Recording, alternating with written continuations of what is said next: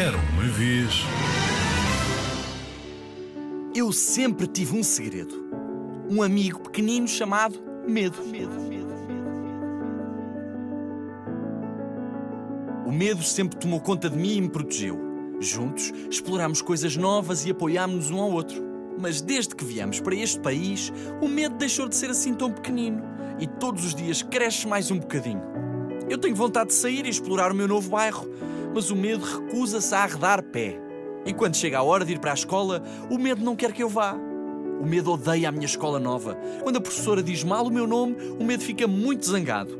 Apesar de eu saber que foi sem querer. Durante o intervalo, o medo guarda-me só para si. Eu não entendo ninguém e ninguém me entende a mim. No fim das aulas, o medo tem pressa de ir para casa. E ao jantar, come que se farta. À noite, no meu quarto novo, o medo sonha tão alto que não me deixa dormir. A cada dia que passa, sinto-me mais sozinha. O medo diz que é porque ninguém gosta de mim. Tudo bem, eu também não gosto de estar aqui. Mas que estranho, um menino da minha turma quer mostrar-me uma coisa. Daí a nada, começamos a desenhar e a pintar juntos. No intervalo, quero ir lá fora para brincar com ele. Andamos a correr pelo recreio quando, de repente, um cão nos ladra do outro lado do gradeamento.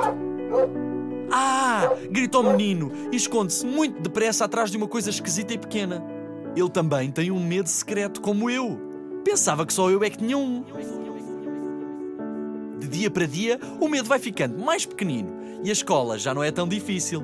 Ainda não consigo perceber tudo, mas comecei a reparar que os outros também têm os seus medos. E de vez em quando, brincamos todos juntos.